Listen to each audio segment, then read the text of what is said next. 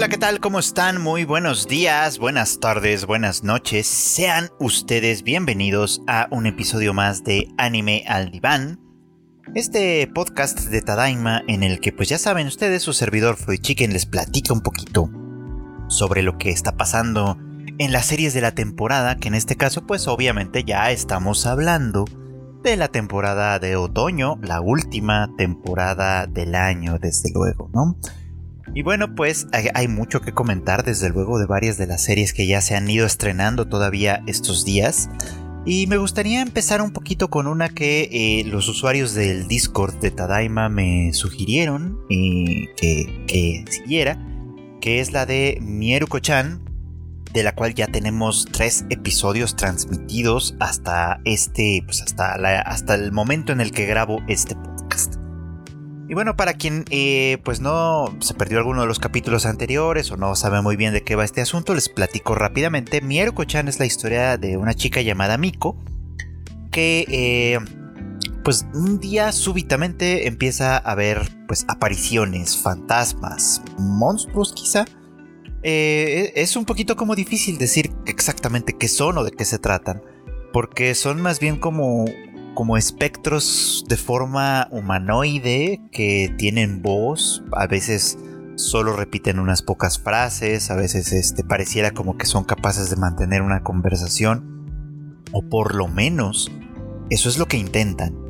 Porque eh, eh, pues cada vez que se le, que se le aparecen a Miko, eh, de alguna manera tratan de establecer contacto con ella. Primero tratan obviamente de que ella reconozca que los está mirando, que los está viendo y segundo tratan de hacerla reaccionar a través de comentarios, preguntas, de, observarla muy fijamente, etc. Y bueno, pues ah, obviamente ella eh, pues, se asusta, se asusta de manera muy importante, pero además eh, conserva, un, eh, eso es interesante de ella, conserva cierta calma, es decir, se asusta como muy visiblemente para nosotros, pero no reacciona con grandes aspavientos, ni mucho menos, sino que eh, mantiene la calma y actúa como si no los viera, como si no los percibiera de ninguna manera, lo cual eventualmente les convence a estos espectros de que ella no puede verlos. Y eventualmente la dejan. Eh, eh, ahora, con esta premisa la verdad es que no se ve mucho para dónde más se puede hacer, a menos que obviamente se le dé un significado al tema de las apariciones y probablemente un propósito, y creo que la serie, aunque un tanto despacio, se va construyendo en ese sentido.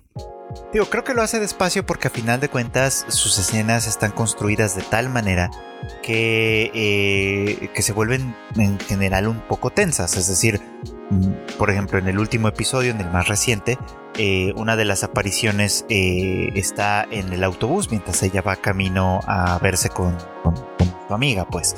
Eh, y esta aparición mm, va repitiendo como una especie de, conversación, ¿no? Ella, ella escucha la conversación, pero no ve a su alrededor a nadie hablando. Entonces, este, solo puede deducir que se trata de una aparición que tiene sentada, bueno, primero en un asiento muy lejos de ella y poco a poco se va acercando. Y eventualmente sí, esta aparición le muestra sus rostros, ¿no? Los rostros de estas chicas que probablemente estaban, eh, pues, conversando, ¿no? Eh, eh, ahora, el sentido de estas apariciones, que insisto, todavía no es muy claro, pareciera que empieza a, hacerse evidente a, a, Miko en función del tipo de apariciones que ella puede percibir, no que se le acerquen a ella misma, sino que se le acercan o que rodean a otras personas. En el capítulo anterior, por ejemplo, eh, sucede un, evento completamente anodino, que es el, que reencuentran un gatito, ella y su amiga encuentran un gatito eh, abandonado en la calle, deciden eh, ofrecerlo un poco como en adopción, y, lo publican en internet, ¿no? Tenemos un gatito para quien se lo quiera llevar, estamos en tal lugar, Y primero aparece un chico que se ve bastante amigable, atractivo incluso, eh, que, les pide, ¿no? Que llevarse al gatito. Y, junto a ellas también está un, pues un tipo que tiene toda la pinta de ser como medio, como una especie de yakuza, ya saben, con, con, con en la cara, lesiones, que se ve temible en términos generales, pues, ¿no? Y aunque la, amiga de Miko al principio eh, parece dispuesta o parece muy proclive a darle el gatito al muchacho, al primer muchacho, al que se ve simpático, Miko se niega por completo y prefiere dárselo al otro. La razón de esto es que eh, los, espectros que rodean al primer muchacho son espectros que visiblemente son de animales, que, además están muy enfadados con él, están furiosos con él, Y, en cambio el otro está rodeado de espectros también, pero de espectros que tienen una, eh, pues una, una, índole más amigable, más amable, pues. Entonces ella toma la decisión con base en el tipo de espectros que, que, rodean al, personaje. Después la serie nos muestra que eh, el juicio de Miko en este sentido eh, tenía toda la razón, que, que, el otro chico era pues alguien que, tiende a cuidar mucho de los animales, que los espectros que lo rodean probablemente son las mascotas que tuvo en el pasado y que, lo, tienen un muy buena estima. De hecho, varios de los rasguños de, las heridas que tiene en la cara aparentemente son de gatos. Vaya que sus gatos tienen eh, garras bastante filosas. Este, y en fin, pues a, pese a su aspecto, es un buen. Lo mismo sucede con, en, el, en el ya tercer episodio. Cuando eh, eh, ella está en el café esperando a su amiga y ve a un chico que está, eh, pues, pues que tiene cerca un espectro, ¿no? Y el espectro es una, el de, una mujer que le, está diciendo constantemente te amo, ámame tú también, te amo, etcétera, ¿no? Y, él, pues al darse cuenta que Miko lo está mirando, aunque no es exactamente a él a quien está mirando, pero bueno, eh, eh, pues empieza a coquetear con ella, ¿no? A, pesar de que él está esperando verse con otra chica, que, que más adelante llegará que también tiene eh, a su alrededor espectros aparentemente ya de hombres que también están sufriendo por el desdén de esta chica. Eh, de tal manera que Miko pues piensa, ¿no? Eh, son tal para cual, ¿no? Los dos aparentemente traen tras de sí pues un pues una, una, estela de espectros que, demuestran que no son personas fieles, quizá, amorosas, no sé, algo por el estilo. La cuestión es que, eh, eh, y esto me llevaba un poco como a pensar, que, los espectros no necesariamente se trata de personas muertas. Quizá, o al menos yo quiero pensar eso. Porque, eh, por ejemplo, si, si, la chica que llega al final, que trae como a cuatro o cinco, no los conté, alrededor de ella, pues esos representarán, por ejemplo, exnovios muertos, bueno, pues tenemos más que a una eh, más que a una, chica que va pasando de romance en romance de manera serial, este, pues tendremos probablemente una asesina potencial o yo qué sé, ¿no? Eh, así que eso me hace pensar que tal vez no va por ahí.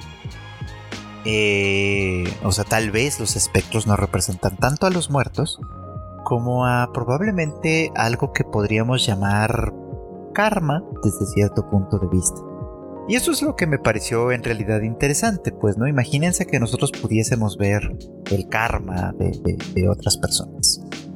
Ahora, no, no, digo esto desde un punto de vista religioso, sino más bien, eh, pues, pues, bueno, quiero explicar esta parte, ¿no? Porque ya saben ustedes que esto a mí me parece muy, muy interesante y como muchas veces esto, este tipo de, aspectos eh, culturales, en este caso, por ejemplo, una, una cierta fe religiosa, puede impregnar eh, una historia de anime que estamos viendo. Eh, eh, el karma, como ustedes saben, es un, es un concepto que tiene muchísima importancia en el budismo. En realidad viene de, las religiones brahmánicas pues, anteriores al budismo, originarias de, lo que hoy es India, es decir, esta parte que es como del sur, el sur de Asia. El karma no es tanto, a diferencia de lo que mucha gente cree que es como de, ah, haces algo malo y se te regresa, no es exactamente eso. Eh, el karma obedece más bien a una, a una cuestión como de, de ¿cómo decirlo? Mm, de causas y efectos, vamos, ¿no? Eh, de hecho, recuerdo, recuerdo que, en, una nota como relacionada, este, en alguna vez en algún episodio de The Big Bang Theory, esta comedia, ustedes recordarán que, que, entre los personajes principales hay un personaje originario de India eh, él en algún momento habla del karma y lo, y lo describe como newtoniano, en el sentido de que es una cuestión que implica muchas veces causas y efectos. Y sí, en esencia el karma no es esto de que, ah, pues este, ya ves, el karma instantáneo te, te ataca y haces algo malo y te regresa. No, no es realmente así. El karma es más bien una cuestión como de, efectivamente, de causas y efectos.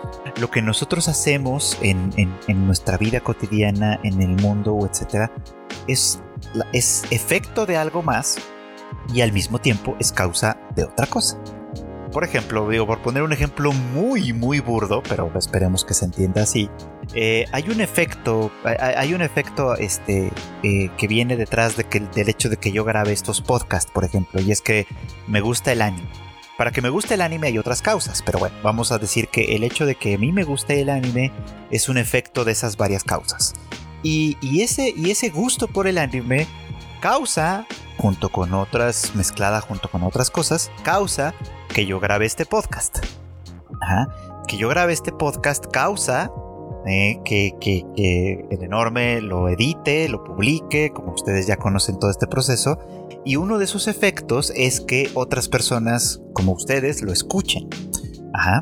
Y el hecho de que ustedes lo escuchen va a convertirse en una causa o en una, de, una causa de varias para que ustedes hagan ciertas cosas, que puede ser ver los animes de los que hablo, eh, investigar alguno de los temas que estoy diciendo, rebatirme porque dije alguna estupidez o, pensar desde cierto punto de vista algún aspecto de su vida que no tiene absolutamente nada que ver ni conmigo, ni con el anime, ni con nada. En fin, imagínense que todo el mundo está hecho de una complejísima e infinita red de causas y efectos.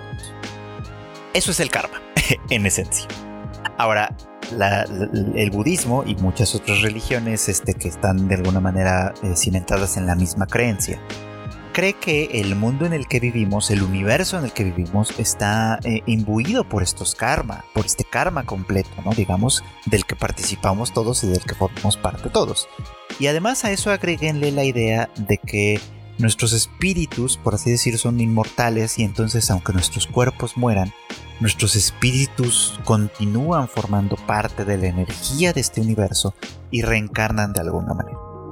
Esto hace pensar a, las religiones basadas en esta idea que el karma que nosotros vamos creando eh, eh, en nuestras vidas, en nuestras respectivas vidas, va eh, convirtiéndose en distintos efectos que nos que trascienden esas vidas y que nos pueden alcanzar en vidas futuras.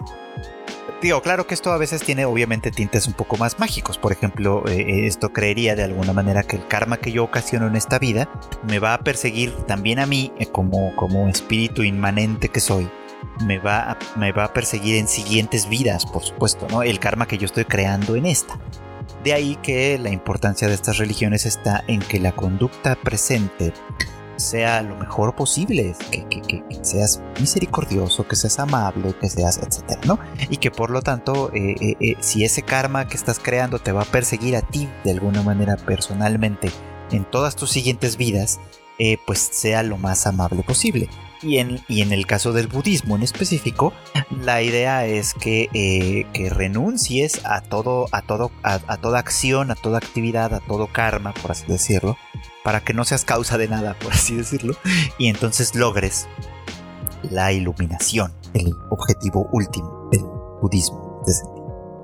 Pero bueno, entonces, lo que quiero decir con toda esta larga explicación es que los espectros en Mieruko-chan de pronto me hacen pensar que podrían ser como una especie como de representación de karma, básicamente, ¿no? Una persona trae consigo, pegada, por así decir, no tanto a los espectros como fantasmas de, seres que ya murieron, sino probablemente como vibra como, como, este, como efectos del karma que que se te pegan de alguna manera y te persiguen no solo en tus vidas futuras, sino incluso en esta misma vida, pues, te van acompañando constantemente. Y esto pues hace pensar en varias cosas, ¿no? Por un lado, este, eh, obviamente, pues pensándolo desde ese lugar, es como de eso le permite a Miko darse cuenta de eh, pues con qué personas está lidiando en términos generales, qué clase de gente la rodea, qué clase de, de inquietudes, de sufrimientos, de angustias le acompañan, etc.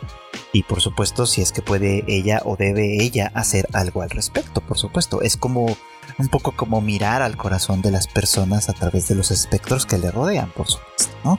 Y otra es, obviamente, qué es lo que estos espectros quieren de ella al, al hacérsele presentes, al, al, al mostrarse tan evidentes frente a ella, pues al incluso tratar de activamente interactuar con ella, ¿qué es lo que pretenden? ¿Qué es lo que buscan? ¿Qué, planean? Son preguntas que pueden ser interesantes, por supuesto, que pueden arrojar alguna información al respecto y que pues valdrá la pena ver hacia dónde lo conduce. Pero bueno, a mí al menos me hizo pensar en todo esto eh, el episodio de esta semana, bueno, y de la semana anterior también. Así que pues creo que ya veremos si cumple o no con esta expectativa que tengo yo, pero por lo pronto me inspiró, causó el karma de esta serie en parte, es que causó esta pequeña reflexión. Y bueno, pasando a otros temas que tal vez no necesariamente estén desconectados entre sí, o al menos no de la misma, de, una manera muy directa. Uh, no sé qué estoy diciendo aquí.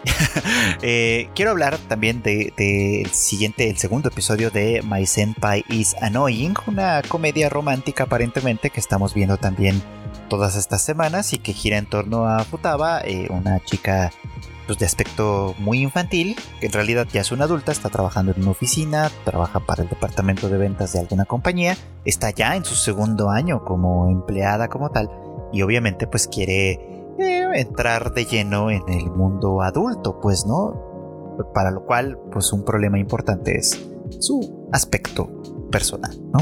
Algo sobre lo que ella no tiene mucha mucho control en primera instancia. De hecho, en este episodio vimos un poquito lo que yo me temía que podía pasar y que les comentaba desde el capítulo pasado de este podcast, que es que la, la, comedia puede, que ser, puede ser que se centre demasiado en el hecho de que eh, pues Futaba es muy pequeña, obviamente, ¿no? De que parece una niña. Yo ya vi algunos comentarios en internet, ya saben, de gente, eh, de gente woke, que pues básicamente están buscando nada más que encuentran para cancelar. No parece que en realidad quieran cambiar las cosas de fondo, pero bueno, vamos a dejar ese tema de lado por ahora. Que eh, que, bueno, que pues decían, ah, claro, los japoneses haciendo gala de su pedofilia, eh, haciendo lo que siempre hacen, un personaje infantil, pero que en realidad no es infantil porque tiene mayor edad, pero que de alguna manera alimenta la fantasía de pedofilia, etc. Cosa que voy a decir que puede ser, voy a decir que sí puede ser. Pero creo que eh, por lo menos en este, en esto, en estos episodios que he visto, eh, eh, My Senpai is Annoying puede que toque, aunque tal vez no de manera eh, voluntaria o no de manera, pues sí, voluntaria creo que es la palabra adecuada, un tema que a mí me parece que puede ser importante, que puede ser interesante desde otro lugar. Voy a decirles por qué. En el segundo episodio, Futaba tiene un momento en el que, en, el que después de esta extraña conversación que tiene con su senpai al, calor del alcohol, en el que le pregunta si no puede más bien convertirse en su esposa, en realidad, eh, este, el tema no es tanto que ella esté enamorada de él, al menos no directamente. Puede ser que lleguemos a ese punto en algún momento, pero no se trata todavía de eso. Se trata de que ella quiere ser percibida como lo que es y no como lo que parece. Es decir, quiere ser percibida como una mujer adulta. El hecho de que su senpai la trate como una niña, eh, ya saben, de que le haga el, de que la tome de la cabeza y la, la despeine como si fuera una pequeña niña, que, que, de alguna manera no la trata tanto, aunque sí la trata como una, como una compañera de trabajo a la cual de la cual espera resultados desde ese punto de vista y con la cual obviamente pues él tiene una responsabilidad al ser superior, es decir, no tanto que sea superior jerárquicamente, pero sí lo es en términos de experiencia. Entonces, este, al ser de alguna manera un compañero más experimentado, pues sí toma, la toma un poco como bajo su manto y la va instruyendo en el mundo eh, laboral al que se dedican. Eso por un lado. Este, pero, pero sí en su, en su trato como cotidiano, como, como amistoso, mm, es, es, normal o es natural darse cuenta que la trata en parte, pues sí, como una niña, desde luego, ¿no? en gran medida. Y eso pues no está bien para Futaba, no, no, no está padre, no le gusta, ¿no? Y no le gusta, insisto, no todavía porque ella está interesada en el senpai desde un punto de vista más bien romántico, porque creo que todavía no llegamos a ese punto, sino que, eh, eh, eh, pues eso, desea ser vista por él y por todo el mundo como lo que es, como una mujer adulta. Y esto a mí me hacía pensar en un tema que les digo es no está relacionado directamente, pero que va paralelamente, que es justamente este asunto de la pues de la representación del propio cuerpo. Ajá. Vamos por partes, por supuesto. Eh, en realidad estaba pensando en el tema en el tema trans ya ven cómo, cómo, este tema se ha vuelto un asunto pues complicado de entender y como suele suceder eh, eh, para muchas personas que, es un poco más complicado de entenderlo eh, o incluso de aceptar o de admitir la posibilidad de que existen personas trans pues simplemente hacen chistes y burlas y de ahí sale el famoso chiste de, ah, pues yo me siento un helicóptero apache, whatever, o yo me siento gato, o yo me siento cualquier cosa de estas que en realidad tienen poco que ver con temas de género y de expresión de género y estas cosas. Pero la asociación que yo hago aquí, que es completamente arbitraria, es eh, Futaba no se siente, no siente que su cuerpo la representa. Eh, su cuerpo se ve como el de una niña, mucho más pequeña de lo que es, es muy bajita, insisto. Los caracteres sexuales secundarios no parecen desarrollarse, de hecho la, serie hace un chiste sobre eso en el segundo episodio, en el que ella se pone pues, una especie de relleno en el bra para, para, para, aparentar otra cosa. Este, y, luego sucede que, que no se los quita en el momento, que tiene que regresar hacia su casa y dice, bueno, mientras no me encuentre con nadie conocido no pasa nada. Y bueno, para mala suerte se encuentra con el senpai y con uno de sus compañeros. Y el compañero obviamente lo nota y, trata, de, trata de reaccionar. Y el senpai no reacciona en absoluto. No reacciona quizá no porque no se dé cuenta, sino porque eh, pues obviamente no quiere hacer eh, eh, pues gran alarca con ello. Obviamente teniendo en cuenta los sentimientos probablemente de Futaba.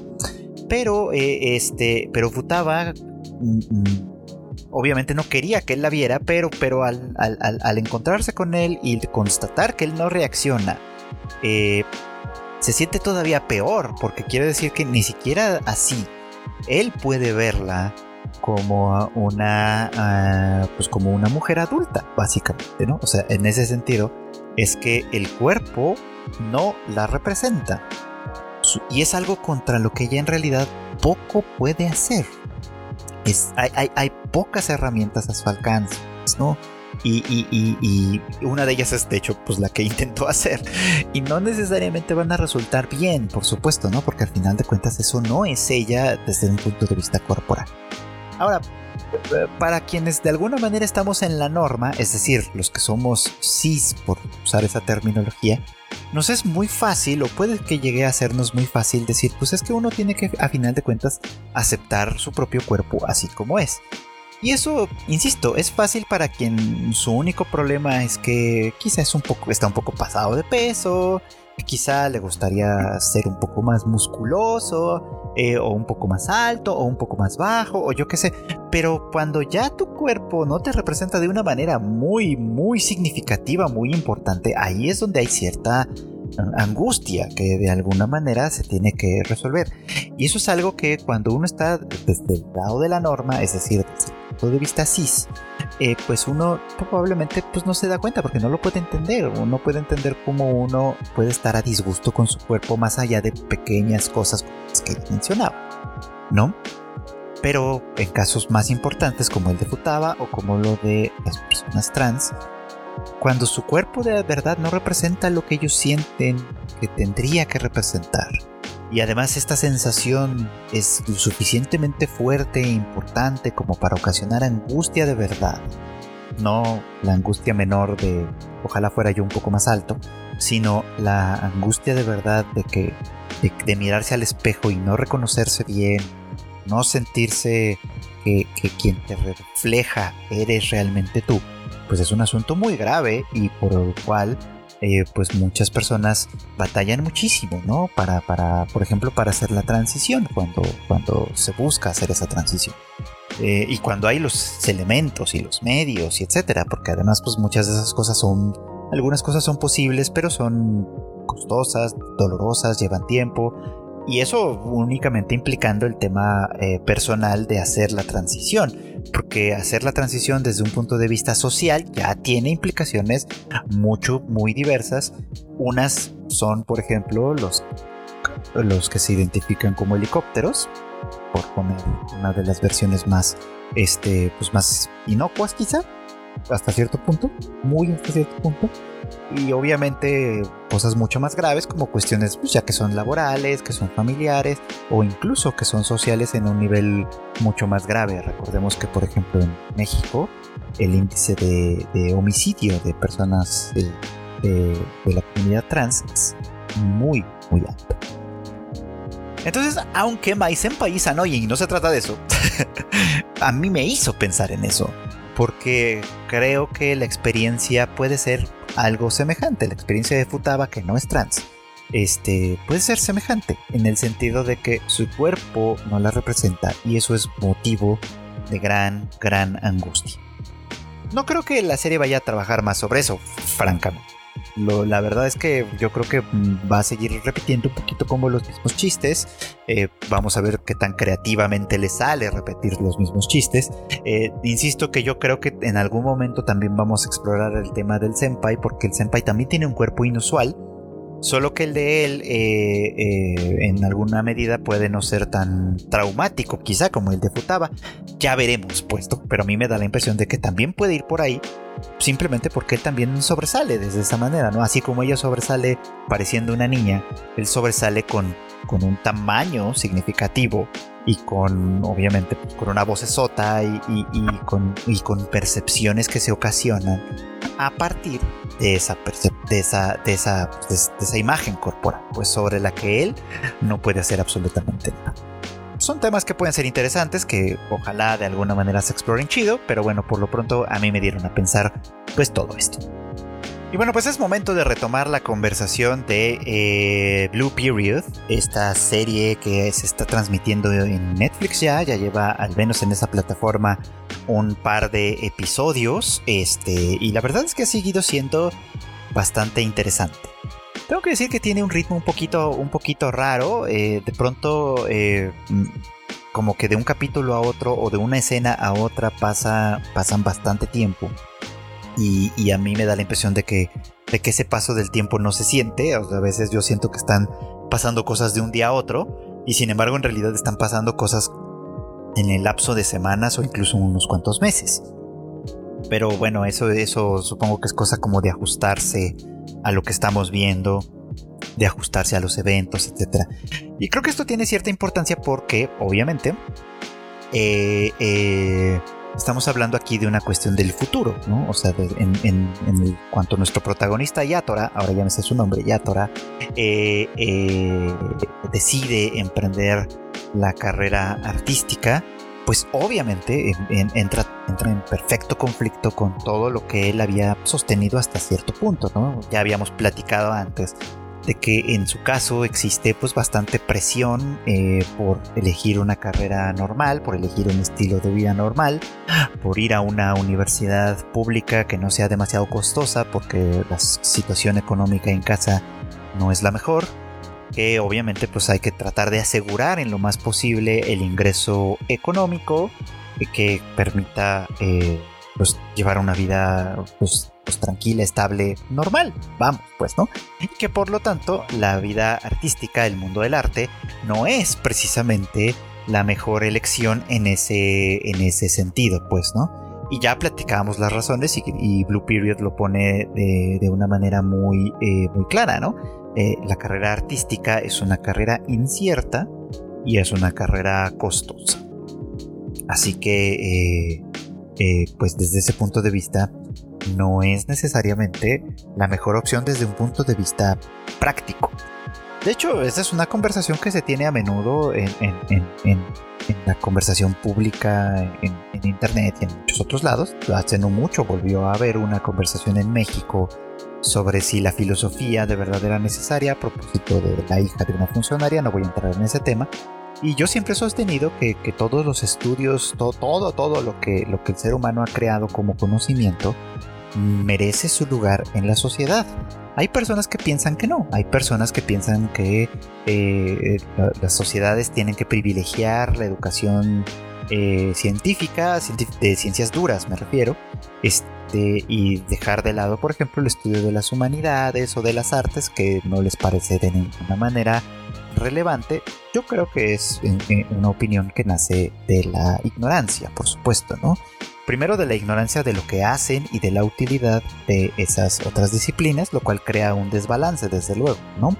Eh, es decir, yo estoy seguro que si, la sociedad en pleno tuviera más o menos conciencia de qué hacen disciplinas como eh, este, historia del arte, historia, eh, antropología, etcétera, etcétera, muy probablemente les encontrarían cabida en muchas más áreas útiles y prácticas incluso de la sociedad, pero como nadie sabe qué hacen y, solo parece que son un montón de hippies eh, elucubrando cosas sin sentido, pues mucha gente piensa que no tienen ninguna utilidad en el mundo. Entonces, bueno, pues...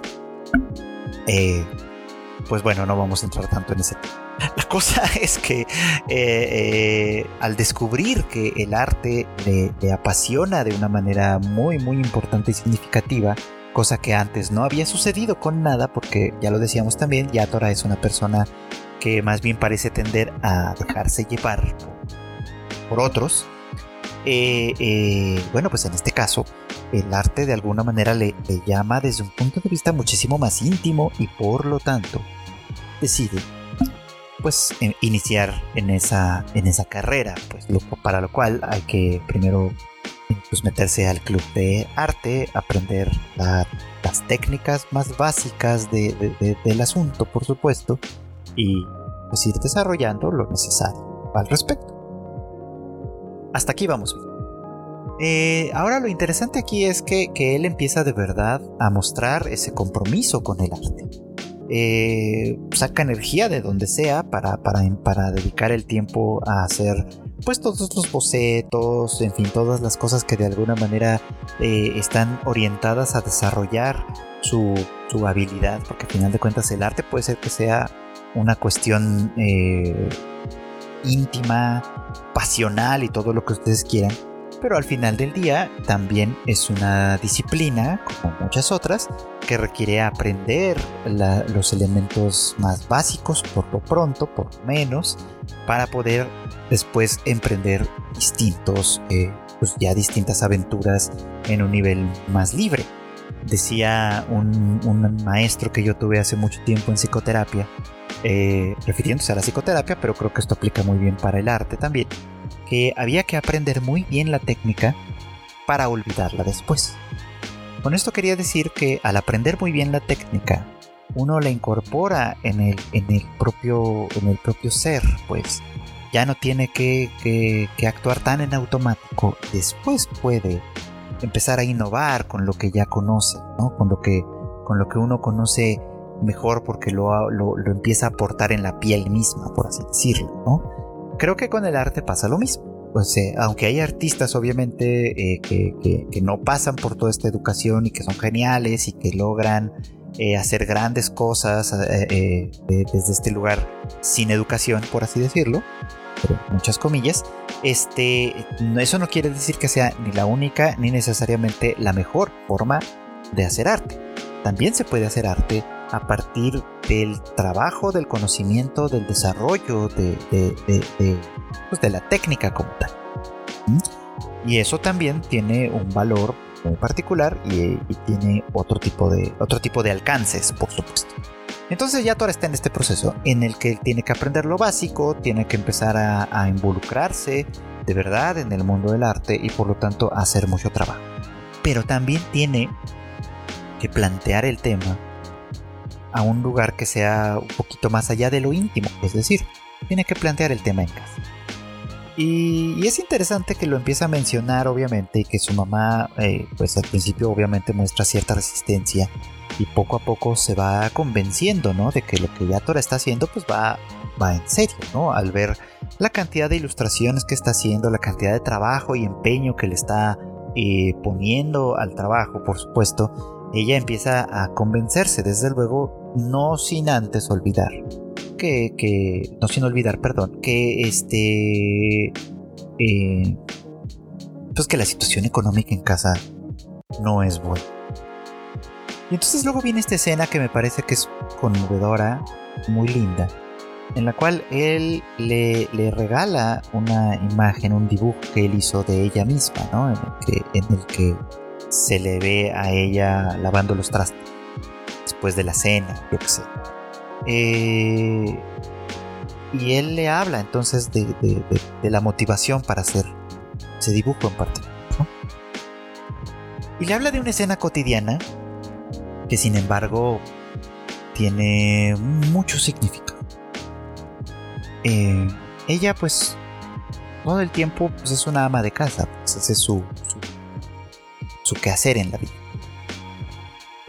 Y al ser un asunto tan cotidiano como suele pasar, muchas veces lo damos por alto, lo pasamos por alto, lo damos por sentado, ¿no? Si todos los días alguien me despierta por las mañanas, eh, me, cuando me levanto y, en la cocina, en el comedor, me recibe un desayuno ya preparado, que sabe bien, que es calientito, etc.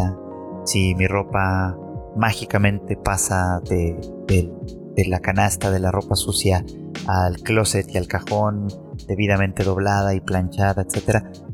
Con base con la repetición constante eh, de, esa experiencia, pues empieza como a darse por sentado y muchas veces ahí es donde, donde empezamos a dejar de verla, ¿no? O sea, ahí olvidamos que existe. Y olvidamos, por lo tanto, que detrás de todo eso hay un trabajo constante, hay un hay una actividad constante.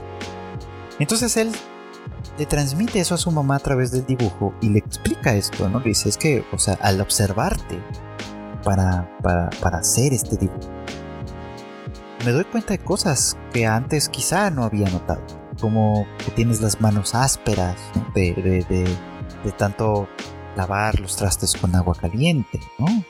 Que tienes mm, que en tus brazos hay cierta musculatura desarrollada, probablemente producto de levantar las bolsas de, los víveres y de andar constantemente cargando y moviendo cosas alrededor de la casa, por supuesto, ¿no? Que cuando comemos, eh, a veces comemos carne o pescado, lo cual da cuenta que la situación económica no es tan buena porque no es un consumo que sea recurrente. Y que ella siempre toma para sí misma las peores pues sí, las, las, este, las raciones menos atractivas, las que se ven más feas, quizá, las que las que no están tan sabrosas, yo qué sé, etc. Y, todo eso demuestra cuán eh, preocupada y entregada está ella a su familia. ¿ah? Y eso es lo que él quiso mostrar en esta imagen, desde Y, y ella, pues obviamente se conmueve, ¿no? Se conmueve porque porque por supuesto que ella es consciente de esto todos los días y muy probablemente hay días en los que lo hace de muy buena gana, con mucho amor y, es una completa satisfacción que todo esto salga bien y hay días seguramente en que hay un profundo resentimiento porque pues, su marido y su hijo ni siquiera lo notan, ¿no? Se, ni siquiera tienen un, un pensamiento extra para ella, etc. Entonces el arte tiene ese potencial digamos, y eso está genial, es una cosa que está, que está espléndidamente puesta en frente de nuestros ojos, desde luego. Eh, y, bueno, adicionalmente, a mí me hacía pensar también, por ejemplo, en el manga. Eh, como, como, incluso en el anime, pero, pero estaba pensando un poco más en el manga porque el manga es un medio un poquito diferente que permite mejor lo que voy a decir a continuación. El manga es un arte también eh, visual que ocurre en el espacio. Quiero decir esto de una manera muy peculiar, porque, este, por ejemplo, el anime eh, ocurre, ocurre más bien en el tiempo. Eh, es algo que vemos eh, puede ser que nos detengamos un poquito a mirar alguna cosa o etcétera, pero en general es algo que vemos pasar. Los frames, las ilustraciones que conforman el anime lo estamos viendo pasar en el tiempo, en el lapso de veintitantos minutos, y probablemente no hay mucho tiempo para detenerse a mirar eh, eh, los detalles que hay en todo esto, para detenerse a escuchar con atención la música, la actuación de voces, etcétera, ¿no? O sea, para, para analizar un anime en ese nivel hay que, hay que verlo con muchísima atención y probablemente verlo más de una vez, más de dos veces, etcétera, ¿no? Para poder apreciar como los muchos elementos. Cosa que hay que aceptarlo, muy pocas veces podemos hacer. Pero el manga es un arte que ocurre más bien en el espacio. Es decir, tenemos el objeto eh, manga o, en nuestros lectores digitales para quien hace uso de esa tecnología, etc. Pero lo tenemos frente a nosotros y podemos detenernos en el tiempo para mirar una escena cualquiera todo el tiempo que queramos. Y eh, eh, en ocasiones creo que pasamos por alto una gran, gran, gran cantidad de detalles. Los lectores que son más de manga que de anime, creo, creo yo que están más acostumbrados a fijarse en esta clase de cosas, pero, pero sí creo que también hay una gran cantidad de gente que solo pasa las páginas como para enterarse de lo que trata y no se detienen luego a observar el arte. Y en el manga es muy claro que hay artistas que son muy talentosos, que tienen gran capacidad para hacer pues verdaderas obras de obras de arte, ilustraciones bellísimas en casi cada una de sus páginas y eso hace que la lectura a lo mejor sea más lenta porque es algo que estamos haciendo al mismo tiempo que apreciamos las cosas, pero también hay otros que a lo mejor no son tan talentosos desde ese punto de vista y que lo que nos interesa es ir pasando página tras página tras página sin fijarnos tanto en los detalles. Con el anime pasa lo mismo, ya lo hemos platicado, no solo por el hecho de que las cosas pasan demasiado rápido, sino porque gente aparentemente que ve las series a, velocidad de 1.5 o 2. o 2 porque lo, lo único que les interesa es enterarse de lo que pasa o peor desde cierto punto de vista que lo que consumen son pues, simplemente los resúmenes ¿no? de, que, hay en YouTube y etcétera ¿no? te platico todo lo que pasó en fulanita serie para que ya no la veas o bueno ok para enterarse está bien supongo pero en realidad ya no la estás viendo. En realidad ya no te estás enterando. Ya no puedes, ya no te estás enterando de verdad. Mm, y creo que, esta escena que les describo de Blue Period tiene un poco como, como esa lectura, o se le puede dar un poco esa lectura. De, eh, alguna manera, eh, nuestra vida actual, la manera en la que consumimos cosas, nos puede hacer pasar por alto una gran cantidad de detalles que están ahí que están ahí frente a nuestros ojos y que si los apreciáramos más, si nos detuviéramos a hacer esa apreciación, muy seguramente podríamos mm, disfrutar las cosas mucho más de lo que ya lo hacemos, por supuesto. Digo, lo malo de, de, la industria del entretenimiento en general, no solo del anime, del manga, sino en general, es que parece que últimamente tiene una obligación como de sobreproducción.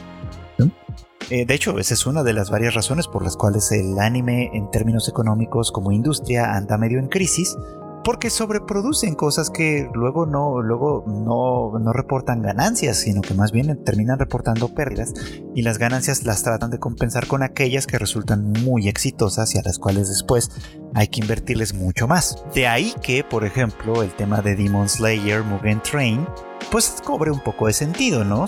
Es una franquicia sumamente exitosa, económicamente muy muy rentable y aunque de muy mal gusto para mí, el hecho de que repitan el arco del tren infinito, el de Train, como serie, con unos cuantos agregaditos, etcétera, al final de cuentas, pues, desde un punto de vista como artístico, me parece de muy mal gusto.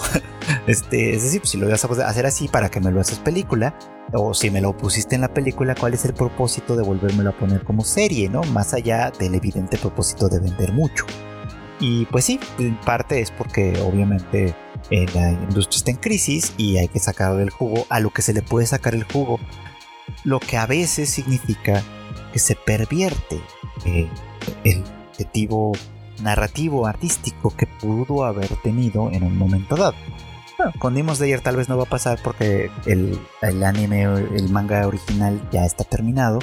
Y pues básicamente si lo van a adaptar como tal, pues no, no va a ser muy sencillo que lo amplíen eh, más allá de lo que el manga contiene, por ejemplo, al menos no como, como en la serie principal. Puede ser que luego le hagan spin-offs, ovas, películas, etcétera, etcétera, para explorar todo lo que ustedes quieran, como ya lo están haciendo, de hecho, en formatos impresos. Pero eh, al final de cuentas el problema es este, ¿no? O sea, el problema es que eh, es una industria que parece estar obligada a la sobreproducción y que por lo tanto hace que podamos apreciar las cosas menos, ¿no? Entonces tenemos siempre decenas de animes que ver cada temporada, de los cuales algunos pueden ser muy buenos, otros a lo mejor son más bien mediocres o, algunos son literalmente pésimos, por supuesto. Eh, y, todo es porque de alguna manera en vez de, tratar de crear productos eh, de buena calidad, de buena manufactura desde el principio e invertir todas las monedas en ello, inviertes eh, a veces un poco más, a veces un poco menos, en una gran variedad de, alternativas esperando que alguna de ellas funcione, lo cual es un poco como lanzar tiros en la oscuridad. Eh, así que tal vez no sea la mejor manera de hacerlo, pero bueno, ¿qué es ello? La cuestión es que Blue Period puede ser, al menos desde este punto de vista discursivo, una invitación a mirar las cosas con calma, a mirar las cosas con detalle. Y eso está muy interesante y es muy, muy, muy rescatable. Y bueno, pues quiero terminar con eh, pues algunos breves comentarios de uno de los estrenos que ya estaba esperando desde hace tiempo, eh, que es Taisho Otome Fairy Tale. Ah, en realidad ya lleva dos episodios hasta, este, en el momento en el que estoy grabando este podcast, así que pues ya, ya hay algunas cosas interesantes que decir al respecto. Tenía curiosidad de verla porque, eh, bueno, de un tiempo para acá obviamente me ha estado interesando cada vez un poco más eh, las series que de alguna manera representan épocas y aspectos culturales de Japón, ¿no? De, distintos momentos históricos eh, que son, uh, que tienen cierto interés, por supuesto, ¿no? O, al menos cierto interés para mí. Ya en otros momentos he hablado de Heike Monogatari, que, de la cual pues estoy seguro que voy a volver a hablar más adelante. Este, eh, por supuesto, de muchas otras series como Kyo in Kyoto, que tocan ciertos temas eh, pues, de la cultura como tal. Incluso la propia Kageki Shoujo, de la que hablé un chorro la temporada anterior, pues también entra dentro de este mismo enfoque, pues. Y Taisho Otome Fairy Tail, eh, pues es una serie que para empezar está inspirada en la, en la época, en la era Taisho, eh, que les voy a contar un poquito, ¿no? Es, es, una, es, una era de principios de... Pues más bien coincide, por así decirlo, sobre todo con los años 20 eh, del, siglo, del siglo pasado. Es decir, estamos hablando de, hace 100 años, en el Japón de hace 100 años. Eh, es una era que, que, es bastante interesante porque todavía sigue siendo una, un periodo de gran transición, ¿no? La era anterior, la era Meiji, fue bastante, pues bastante larga. Obviamente aquí en este punto de la historia las eras eh, en Japón coinciden con la era de un emperador, pues el emperador Meiji que tuvo un reinado bastante longevo, eh, pues fue una era de mucho cambio, de mucha, de, mucha transformación, fue una gran, gran transformación del país que pasó de ser un, régimen pues, todavía con, todavía feudal, por, por darle una palabra más o menos eh, que, más o menos se entienda, a, modernizarse, pues, ¿no? Y con la modernización, obviamente, hubo muchísima resistencia, muchísimos conflictos, muchísimos problemas. Eh, mm, en fin, hubo una gran, un, gran dilema, pues, unos grandes dilemas al respecto. Pero para cuando llegó la era Taisho, muchas de estas cosas ya habían pasado.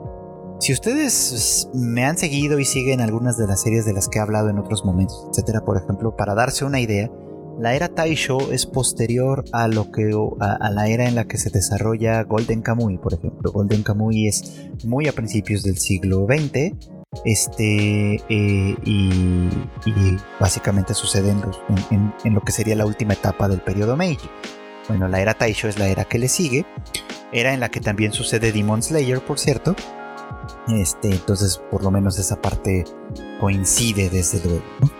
Eh, y como les decía, pues es una era donde ya la modernidad está un poquito más asentada, desde, al menos en, la gran ciudad de Tokio y en algunos otros, lugares de Japón, ¿no? Donde, donde la gente pues empieza a, vivir la vida eh, y a imitar incluso algunas conductas y, patrones, etcétera, que vienen desde otras partes, específicamente desde eh, Occidente, Estados Unidos, Europa, etcétera en parte porque, pues obviamente son cosas muy atractivas y muy rentables, y en parte porque hay una gran campaña del gobierno, obviamente también, para ir eh, no tanto como modernizándose al estilo occidental, no necesariamente va por ahí, sino um, de ir fortaleciéndose como país, ¿no? Este, de ir de, convirtiéndose en un actor principal en el escenario del mundo, por supuesto, en un mundo todavía imperialista, es decir, en el que todavía las potencias europeas y tal tienen bajo su dominio grandes territorios y ahí hay muchísima explotación de esos territorios, por supuesto, bueno, es ese mundo en el que Japón quiere entrar como país y obviamente hay muchas cosas que cuidar al respecto. y aquí es donde entra nuestra historia. La historia de Taisho Otome Fairy Tail es, empieza con Tamahiko, un chico eh, de 22 años, creo, por ahí, que, este, que sufre un accidente y en este accidente él pierde la, la función de su mano derecha, ya no puede usarla, y su madre pierde la vida. Es una, tragedia para la eh, pertenece a una familia principal, a una familia adinerada y, e influyente aparentemente, eh, eh, por, la, eh, por lo cual el padre este, pues, toma una decisión que, obviamente pues, es muy brutal desde cierto punto de vista, que es decidir que exiliar a Tamahiko, ¿no? aislarlo de la familia, no exhibirlo de ninguna manera porque su mera existencia y su inutilidad, por supuesto, es una vergüenza para la familia, en, un contexto en el que se entiende, ¿no? Que que las familias tienen que demostrar, no pueden demostrar más bien ningún tipo de flaqueza, un poco imitando eh, la, política, eh, pues la política nacional, en ese sentido, ¿no? De no demostrar flaquezas, no demostrar nada de eso, no demostrar debilidad alguna. En esa idea es que, pues de alguna manera, Tamahiko termina en, pues recluido en una casa de campo propiedad de la familia, a donde eh, eh, pues él supone que va a pasar el resto de su vida abandonado, solo, esperando simplemente pues que llegue el momento de su muerte, ¿no? Y donde su muerte sería el último y, más valioso servicio que podría hacer por su familia. Vean ustedes cómo ¿no? Hasta que llega eh, Yuzu, Yuzuki, una chica eh, jovencita, tiene creo que 14 años, en este punto, eh, a, quien, a quien su padre, el padre de Tamahiko, envió para que ella se convirtiese en su esposa y, cuide de él, pues. Ahora aquí hay otro elemento, obviamente, que en ese momento era posible y, ocurría, de hecho, este, y, que es el hecho de que pues la familia de Yuzu, este, eh, pues es una familia pobre, se entiende, ¿no? Y además pobre y con y con grandes deudas, especialmente deudas con la familia de Tamahiko, con el padre, de tal manera que el padre a cuenta de esta deuda, esperemos que saldaran la deuda por lo menos, este toma a la hija y la envía, pues eso, eh, sin preguntarle a ella su parecer ni mucho menos, la envía como para que sea la esposa de Tamahiko. Y digo que en cierto modo le, le fue bien, por así decirlo, porque esto es algo que de hecho ocurría en esas épocas, en el periodo Meiji y todavía en el periodo Taisho llegó a ocurrir, este, en el que las familias pobres, pues muchas veces endeudadas, este, sufriendo bastante por ese lado, eh, vendían a sus hijas para que, para, para así saldar las deudas, por supuesto, ¿no? Y las vendían muchas veces para que fueran sirvientas, o, o sea, es decir, como prácticamente esclavas al servicio de la casa de, algún, de alguna familia eh, de, grandes recursos o bien a, prostíbulos, ¿no? literalmente, donde pues obviamente pues la vida ya se convertía básicamente en, una profesión una profesión sexual, por supuesto, ¿no? Entonces había, había pues, otras posibilidades que tampoco eran precisamente buenas, pero que de alguna manera se, se hacían y se medio justificaban todavía pues en una ética muy muy eh, cimentada en el respeto a los mayores, en deber filial de los hijos para con sus padres, en fin, en, en una serie de cosas que no vienen a cuento por ahora. Esto es algo que pasaba de hecho, si, si, les interesa un poco conocer un poco más, hay una novela que se llama eh, Los años de espera o Los años en espera, eh, que, escribió eh, Fumiko Enchi, en el que pues sí, básicamente describe la historia de, de, pues, de varias mujeres en una familia adinerada, donde hay todos estos casos, desde que llega vendida por los, por los padres para ser sirvienta juguete sexual de los hombres de la familia, como las propias mujeres de la familia que también sufren otro tipo de opresión, etc. Eso, es algo que puede ser interesante. Pero bueno, eh, eso es un poco como para marcar el contexto de estos dos, ¿no? Que, se encuentran de esta manera, con, con, ella llegando a casa de él y ella asumiendo con muchísima alegría y con muchísima eh, entusiasmo en términos generales su misión de cuidar de este, pues de este chico. Eh, por supuesto que, la relación entre ellos al principio no va a ser tan sencilla, porque no se conocen ni tienen interés uno en el otro, pero ella, eh, aparte de que va con muy buena índole, por supuesto que sí, sí, sí, sí tiene cierta, cierto recelo, ¿no? ¿Qué tal que la persona con la que la van a casar es una mala persona, es alguien terrible, es alguien violento, que puede golpearla, que puede violarla, en fin, pueden pasar mil cosas, ¿no? Para su fortuna no sucede así. Y se trata de una persona deprimida, de una persona que no, que no parece tener esperanzas en su vida, pero que por otro lado eh, es una buena persona, que desde el primer momento se preocupa por ella, en el sentido de que no quiere, primero, pues obviamente que se resfríe y le ofrece su propio abrigo, le asigna una habitación, le da todas las cosas que necesita para vivir y en general, pues aunque no ve mucho futuro él en principio en esta relación con ella, eh, pues no la trata mal desde, desde, ningún lugar, pues, ¿no? Y eso es un gran aliciente para ella, pues, ¿no? Pensando en que su destino pudo haber sido uno mucho peor. Así que ella entonces está muy, muy dispuesta a, a, a hacer su papel y a eventualmente enamorarse de esta persona que está destinada convertirse en su esposo. Esto está muy lindo, creo yo, y en cierto modo es muy ideal.